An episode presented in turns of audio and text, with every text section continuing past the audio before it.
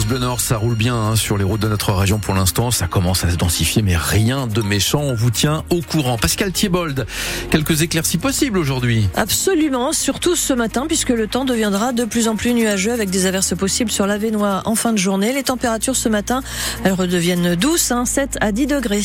Et cette question pour commencer, comment parler des violences faites aux femmes dans un lycée qui ne compte que 16 filles sur un effectif de 430 élèves? Eh bien, en chantant, c'est le choix opéré par le lycée des métiers de l'automobile à Marc-en-Barœul, près de Lille, qui propose un concert cet après-midi. Le fruit d'une semaine de travail avec l'artiste Chloé Birds, auteur notamment d'une chanson sur les violences conjugales, tournée pendant le confinement et qui s'appelle La claque. Alors ensemble, ces élèves ont décidé d'écrire leur claque. Dix chansons sur les événements douloureux euh, qu'ils ont pu vivre, divorce des parents, rupture amoureuse, violence à l'école ou à la maison. L'essentiel pour Juliette Kérodi, la proviseure adjointe, c'est de libérer la parole. Le projet euh, parle de toutes les violences euh, à l'école ou euh, dans la maison.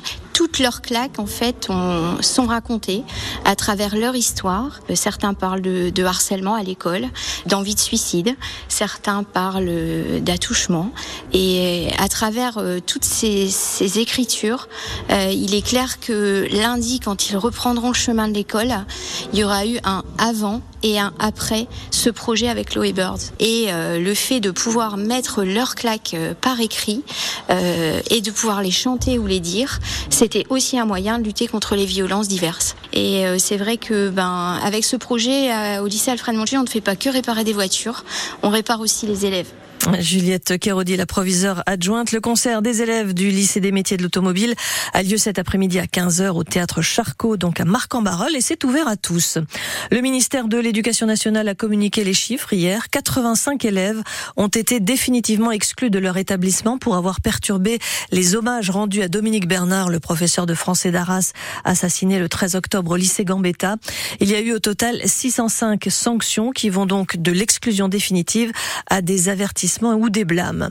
Un important trafic de drogue a été démantelé la semaine dernière à Gemont, dans la Vénois. Dix personnes ont été interpellées, mises en examen à des degrés divers pour association de malfaiteurs, transport et offre de stupéfiants ou encore acquisition et détention d'armes et de munitions.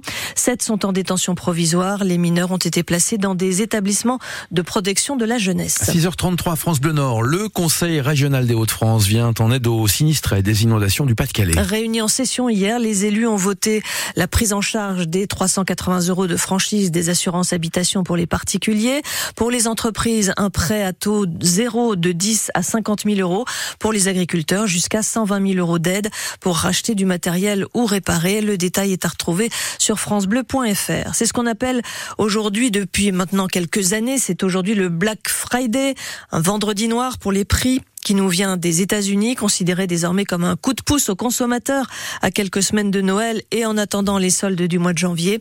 L'an dernier, cette opération a généré 398 millions d'euros de chiffre d'affaires pour le seul secteur de la mode. Il faut y rajouter les jouets et l'électronique grand public, Agnès Soubiran. Mauvaise surprise à la rentrée pour Marie, étudiante en master, impossible de télécharger un nouveau logiciel sur son ordinateur. À la base, j'aurais préféré euh, avoir un ordinateur euh, reconditionné, euh, acheté dans des meilleures conditions, mais c'est vrai que c'est difficile à trouver, donc j'ai un peu laissé traîner. Et là, maintenant que le Black Friday arrive, je me rends compte que c'est le bon moment pour trouver ce que je cherche, pour vraiment moins cher. Une démarche visiblement plébiscitée par les consommateurs, particulièrement en période d'inflation.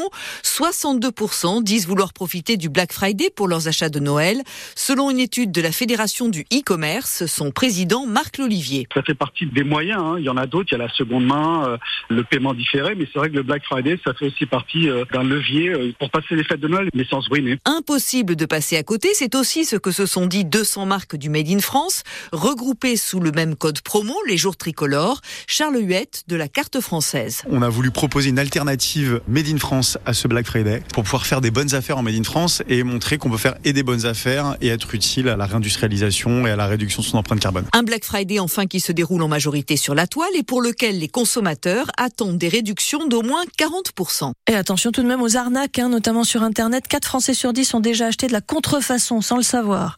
Après trois week-ends de fermeture de déchetterie dans le Cambrésis, le Valenciennois et le Douaisis, nouvelle action hier de salariés du CIAVED, une manifestation devant le siège du syndicat qui s'occupe des déchets.